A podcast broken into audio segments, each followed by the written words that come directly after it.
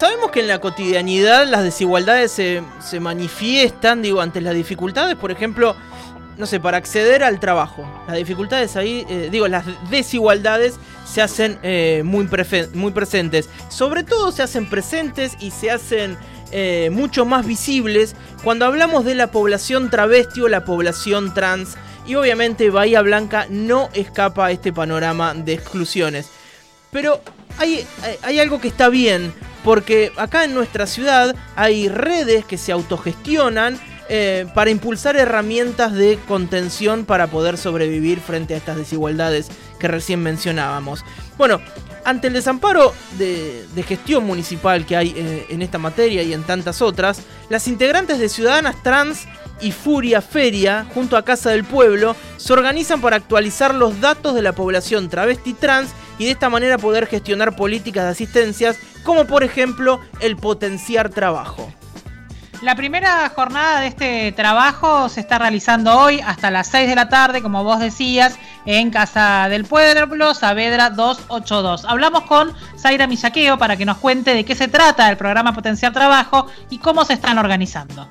en principio lo que vamos a realizar es la actualización de los datos del programa Potenciar Trabajo. Es un programa que se viene desplegando ya hace mucho tiempo para gran parte de la comunidad eh, travesti trans y también para mujeres en situación de vulnerabilidad. Particularmente nuestra atención está abocada a la comunidad travesti trans, teniendo en cuenta de que venimos trabajando ya en la ciudad hace mucho tiempo, asistiendo en esta situación, ¿no? en este contexto de pandemia venimos asistiendo a muchas compañeras y nuestro vínculo es muchísimo más cercano. A partir de, la desvinculación del área de políticas de género del municipio, que era quien llevaba los seguimientos de estos programas, es que empezamos a recibir muchas preguntas de las compañeras, de las beneficiarias de este programa, solicitando cómo se iban a hacer las actualizaciones de los datos. Entonces, bueno, con organizaciones como Furia Ferias, como la Casa del Pueblo, decidimos organizarnos y eh, poder brindar eh, los medios y el acceso a Internet a aquellas compañías que no lo cuentan para um, que puedan venir y actualizar sus datos en torno al,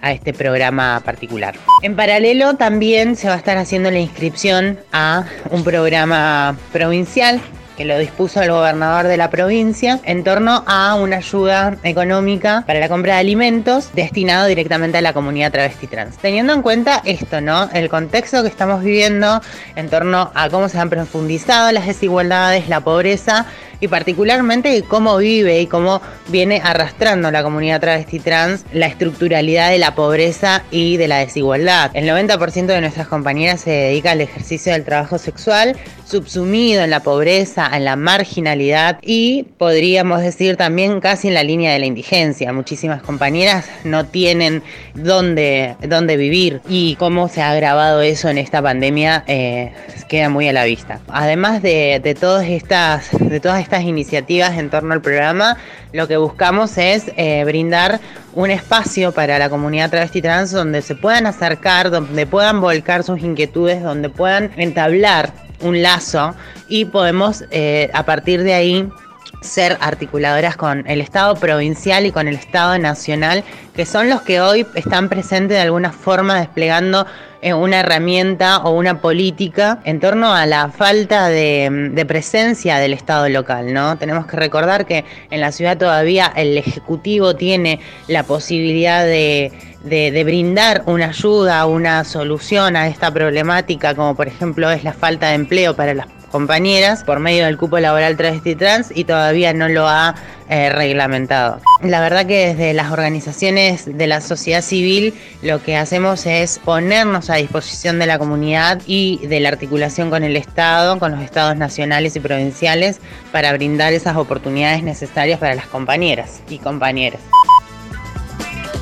La escuchábamos a Zaira Millaqueo, ella es integrante de Ciudadanas Trans Bahía Blanca, y esto que ella decía y remarcaba, cómo se ha desvinculado de la dirección, o cómo se desvinculó la dirección de género del municipio respecto de este programa, pero también de tantos otros vinculados a las problemáticas o las cuestiones que están vinculadas al género o las problemáticas que atraviesa la comunidad travesti trans en nuestra ciudad. Como decimos siempre, sin datos no hay política pública posible, por eso la importancia de esta jornada que se está realizando en el día de hoy, recordamos hasta las 18 en Saavedra 282, y también la gravedad de que desde el municipio se deje de lado o se desvinculen de toda esta tarea o de articular con los programas que bajan tanto de nación como de provincia. Así es, Pascual. Otra de las cosas que un poco mencionás y, y marcaba Zaira es que las políticas que hoy se están pudiendo bajar en la ciudad de contención para esta comunidad son políticas pensadas e impulsadas desde el Estado provincial y desde el Estado nacional. Eh, entonces destaca esta idea. Nosotros, para poder profundizar un poquito más sobre, mm, sobre este, estas políticas, esta agenda que se despliega no solo en la provincia, sino también en todo el territorio nacional, eh, nos pusimos en contacto con Silvia Zavala, quien es la coordinadora territorial del Ministerio de las Mujeres, Políticas de Género y Diversidad Sexual de la provincia. Ella coordina todas las políticas que se desarrollan en la sexta sección, ¿sí? Eh, incluida Bahía Blanca, por supuesto. Eh, y también hablamos con la senadora provincial del Frente de Todos, Ayelen Durán, y bueno, nos explicaban un poco eh, cuáles son estas medidas. Los instrumentos que tenemos, por supuesto, que lograr que los municipios trabajen el tema de la adhesión a la ley es uno de esos proyectos, de esas eh, posibilidades. Hay una tarjeta, la tarjeta alimentar para compañeras travesti trans, que todavía no se ha gestionado en ningún municipio de la Sexta. Estamos en un trabajo de, empezar a, poder hacer llegar esa, política a cada uno de los, de los distintos lugares. Tarjeta alimentar para compañeras travesti trans y el tema de eh, progresar, que lo que tiene el progresar, aunque ya, ya se terminó la inscripción al progresar, eh, es que en el caso de las compañeras travesti trans eh, no tenía límite de edad para que ellas puedan em, adherir, digamos, o, sea, ser beneficiarias de la beca. Entendemos la compleja realidad que vive el colectivo trans, es por ello que desde el comienzo de la pandemia estamos trabajando articuladamente con el Ministerio de Mujeres eh, diversidad sexual y políticas de género de la provincia sobre la, política pública alimentaria para este colectivo específicamente a través de dos herramientas de gestión. Uno es el refuerzo alimentario, que son módulos de, de alimentos para cada compañera en situación crítica, y otra es la que estamos comenzando ahora, que es la gestión de una tarjeta alimentaria con un determinado monto de dinero para que puedan ir a las almacenes de cercanía y a los supermercados para adquirir productos. Todo esto trabajado con las organizaciones que las nuclean.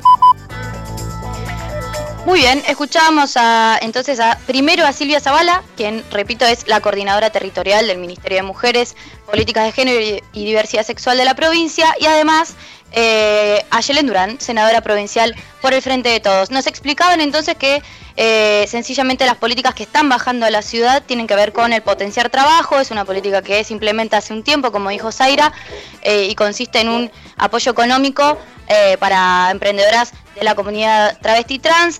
Nos hablan también de las becas Progresar, que se adecúan a ciertas condiciones que tiene esta población. Y nos hablan también de las tarjetas alimentar, que van a estar empezando a bajar muy pronto a la ciudad. Me, interesa destacar que son todas políticas que no, no, son específicas del Ministerio, no es, no es una agenda propia del Ministerio eh, de Mujeres y Diversidad Sexual, sino que son políticas, políticas sociales que desprenden de otras carteras y que se, se acondicionan para las características y las demandas propias de la comunidad trans en Bahía.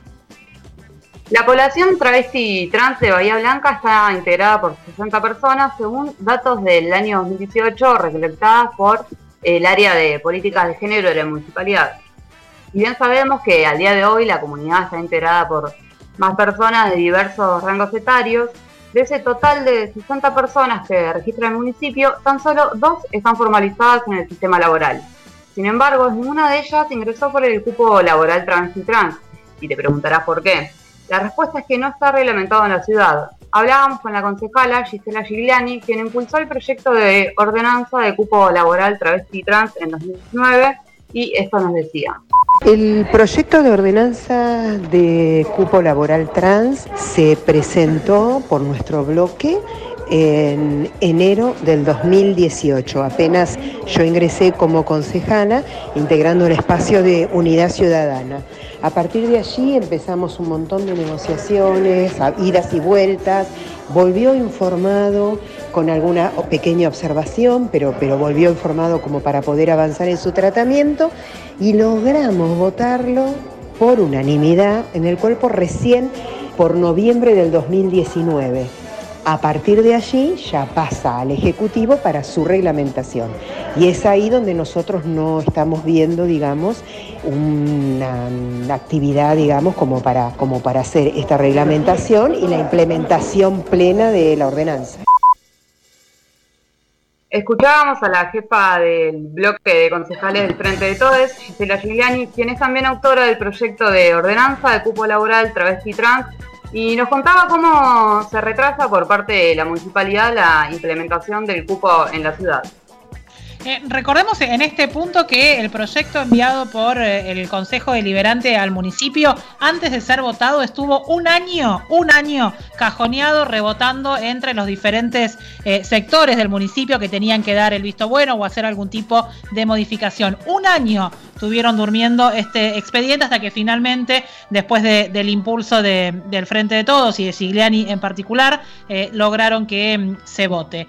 A todo esto, ¿Qué dice el municipio? Bueno, literalmente nada. Intentamos reiteradas eh, veces comunicarnos con Ana Maceratesi, que es quien coordina el área de políticas de género del municipio de Bahía Blanca, pero no nos dio ningún tipo de respuesta. ¿Qué deja esto en evidencia? Bueno, lo que evidencia es que no solo no actualizan los datos, sino que tampoco se encargan de gestionar políticas de géneros locales, mucho menos de realizar la bajada correspondiente de políticas provinciales y nacionales para acompañar, en este caso, a la comunidad travesti trans de nuestra ciudad. No, esto que, escuchábamos en voces de legisladoras, en voces de eh, funcionarias de provincia, eh, también de gente que, o en el caso de Zaira, que compone una de las organizaciones que acompaña a la comunidad, digo, puede sonar o sonarnos muy lejano, pero tiene, es vivido en carne propia y en primera persona por quienes forman parte de esta comunidad. Es por eso que nos parecía importante incorporar en este informe el testimonio en primera persona de Brenda Palacios. Ella es mujer trans y forma parte de la comunidad travesti trans local. Ah, buenas tardes, soy Brenda, soy una chica trans de 32 años, eh, vivo en la ciudad de Bahía Blanca y le quería comentar que el cupo laboral trans travesti no está siendo explotado, no está siendo aceptado, no está siendo implementado, es la palabra. Y obviamente es una una oportunidad desaprovechada para mí, para las compañeras. Es algo irreal, pero lo está pasando, pasa en Bahía Blanca. Claramente el mayor impedimento que ocurre es que no estamos siendo aceptada como comunidad LGBTIQ, como comunidad travesti trans. Es la falta de voluntad que, que claramente se ve que se expresan la gente que trabaja en la municipalidad, en el municipio, el intendente, que no nos quieren reconocer, existimos, somos una comunidad, somos personas. Escuchábamos entonces eh, lo que, cómo lo vive en primera persona una mujer trans que es parte de nuestra comunidad aquí en Bahía Blanca. Eh, agregar, además de las políticas provinciales y nacionales que eh, escuchábamos respecto del acompañamiento que se da al colectivo travesti trans en Bahía Blanca, digo, recordar me parece necesario, además de la, de la ordenanza local, una medida histórica que llegó en medio de la pandemia, un logro histórico de la lucha del colectivo LGTBIQ. Eh, me estoy refiriendo al decreto 721 del 2020, en el que el presidente de la Nación, Alberto Fernández, estableció el cupo laboral eh, trans en el sector público, garantizando así un piso mínimo del 1% de la totalidad de cargos y contratos para personas travestis, transexuales y transgénero. Digo, no es solo una medida que se logró como ordenanza a nivel local, sino que además es una conquista histórica y de ampliación de derechos a nivel nacional.